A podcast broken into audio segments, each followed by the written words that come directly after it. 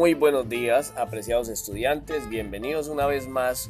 Hoy les explicaré de forma sencilla el tema de los mosaicos. Los mosaicos son secuencias formadas con figuras geométricas a partir de movimientos dentro del plano cartesiano. Estos movimientos pues clasifican en tres clases, la traslación, la rotación y la reflexión. El primer movimiento, la traslación, que se caracteriza en el desplazamiento de una figura sobre una recta en el plano cartesiano, eh, conservando una distancia.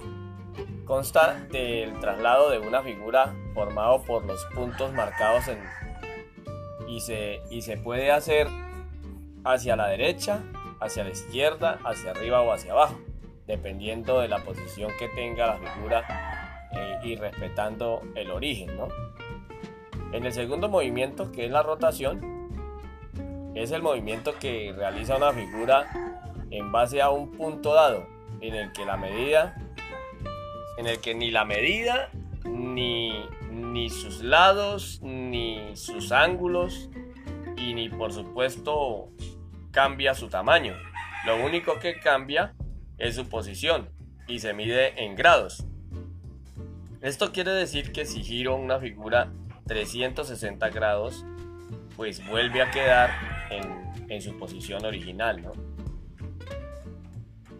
La última, el último movimiento eh, de las figuras dentro del plano cartesiano es la reflexión, que también se conoce como la simetría axial. ¿Por qué simetría axial? Porque siempre se va a manejar sobre un eje de simetría, que puede ser eh, el eje Y o puede ser el eje X, dependiendo para donde usted quiera hacer o reflejar la figura. Eh, eso de reflexión eh, significa que se refleja, ¿sí? porque es como si usted cogiera un espejo y lo pusiera frente a una figura y ahí se le va a reflejar como la imagen. Es lo mismo que usted va a hacer en el plano cartesiano, pero conservando la distancia entre los puntos y el eje. Puede ser, como vuelvo y les digo, puede ser sobre el eje Y o puede ser sobre el eje X. Y así sucesivamente formaríamos de, ese punto al eje se estaría formando una línea perpendicular. Quiere decir que al, al, al, marcar una línea imaginaria con el eje estaríamos marcando un ángulo de 45 grados.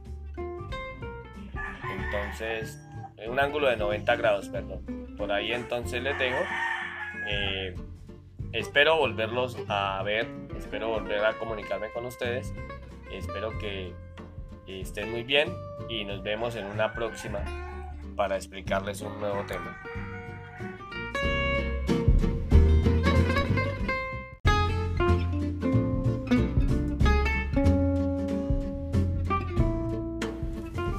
Muy buenos días, apreciados estudiantes, bienvenidos una vez más.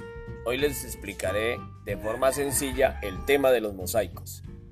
Los mosaicos son secuencias formadas con figuras geométricas a partir de movimientos dentro del plano cartesiano. Estos movimientos pues clasifican en tres clases, la traslación, la rotación y la reflexión.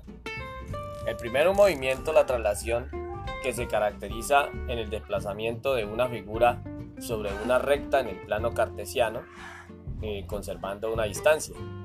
Consta del traslado de una figura formado por los puntos marcados en y se, y se puede hacer hacia la derecha, hacia la izquierda, hacia arriba o hacia abajo, dependiendo de la posición que tenga la figura eh, y respetando el origen. ¿no?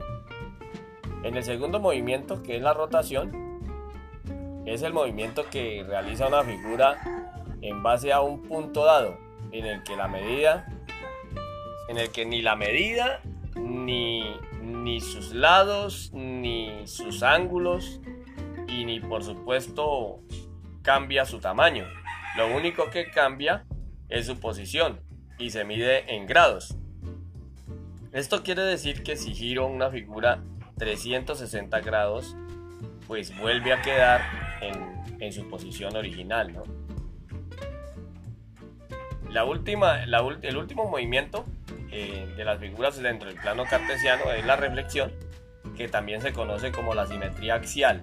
¿Por qué simetría axial? Porque siempre se va a manejar sobre un eje de simetría, que puede ser eh, el eje Y o puede ser el eje X, dependiendo para donde usted quiera hacer o reflejar la figura. Eh, eso de reflexión significa que se refleja, ¿sí? porque es como si usted cogiera un espejo y lo pusiera frente a una figura y ahí se le va a reflejar como la imagen. Es lo mismo que usted va a hacer en el plano cartesiano, pero conservando la distancia entre los puntos y el eje. Puede ser, como vuelvo y les digo, puede ser sobre el eje Y o puede ser sobre el eje X.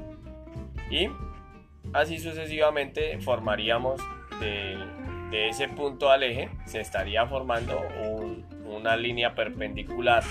Quiere decir que al, al, marcar una línea imaginaria con el eje, estaríamos marcando un ángulo de 45 grados. Entonces, un ángulo de 90 grados, perdón. Por ahí entonces les dejo. Eh, espero volverlos a ver, espero volver a comunicarme con ustedes. Espero que estén muy bien y nos vemos en una próxima para explicarles un nuevo tema.